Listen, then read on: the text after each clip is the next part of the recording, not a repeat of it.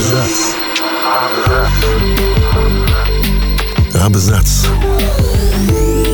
О книгах и писателях. О книгах и писателях.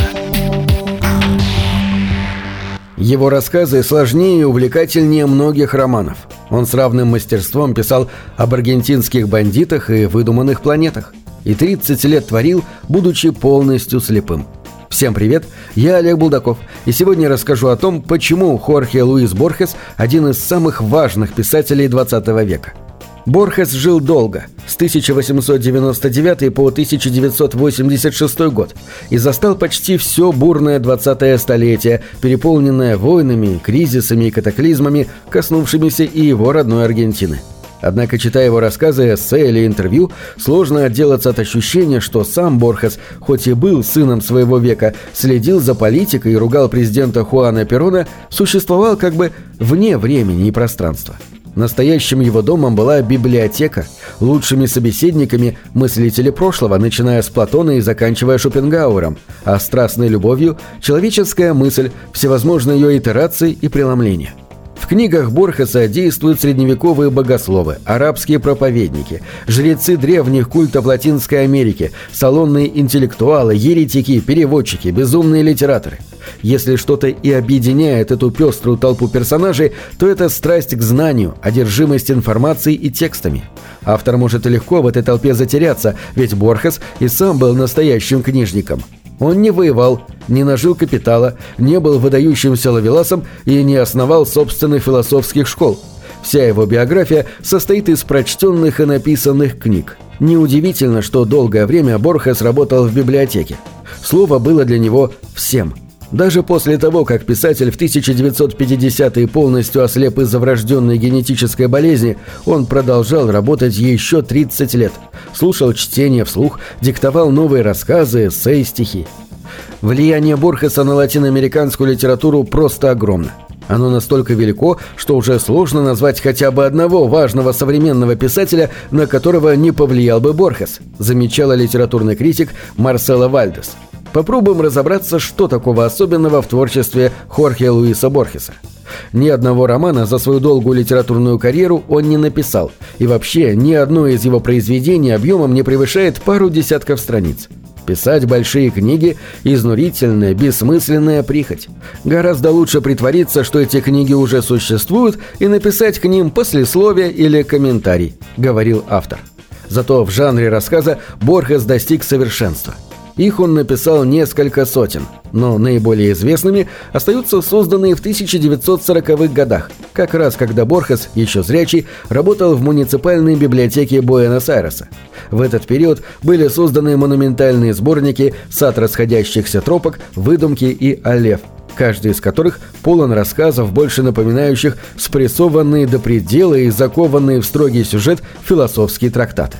При желании многие рассказы Борхеса можно было бы развернуть в масштабные романы с россыпью персонажей, философскими спорами и пространными описаниями, но писатель не был в этом заинтересован.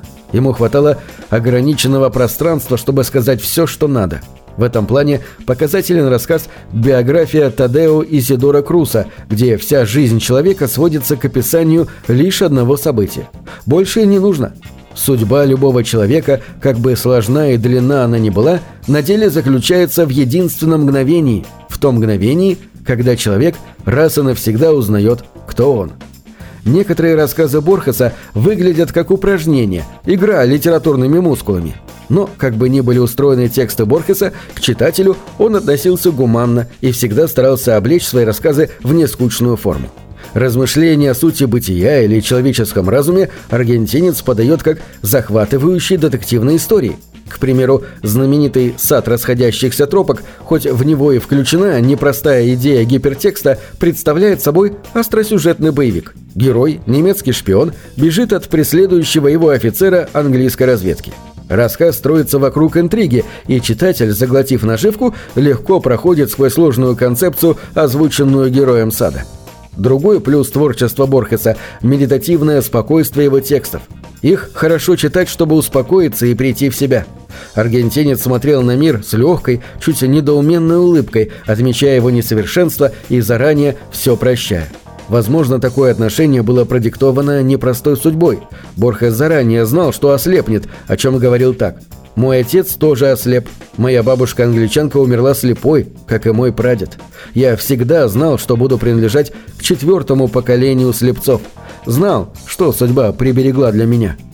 Каких бы вершин не достигал Борхес в рассуждениях об универсальном, парадоксах и причудах человеческого сознания, он оставался аргентинцем. В его рассказах то и дело мелькают гаучо, такие ковбои Южной Америки, рисковые ребята, готовые при любом удобном случае пустить в дело ножи.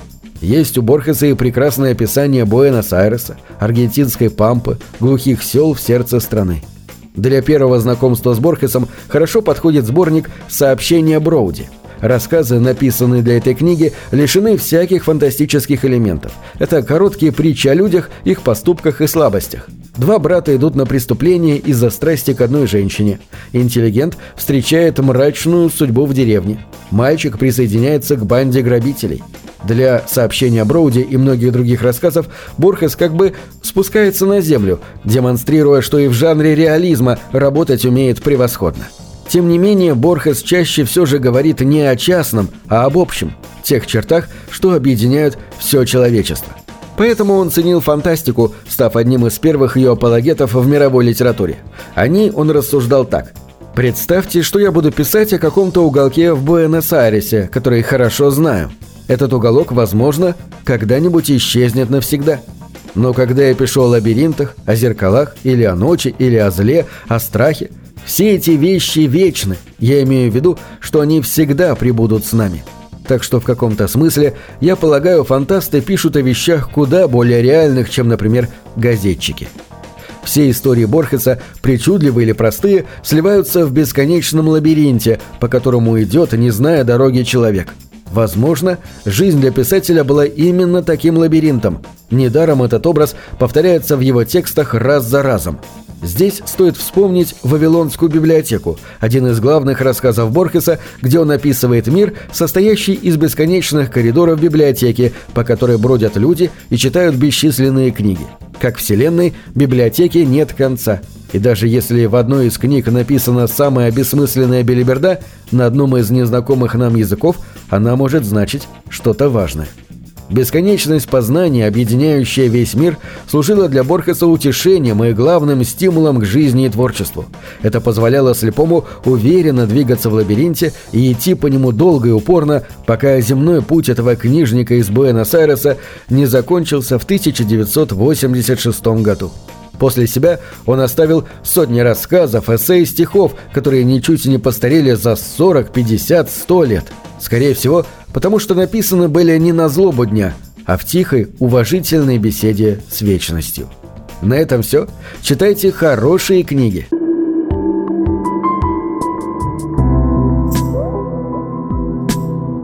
Книги — это двери, что выводят тебя из четырех стен.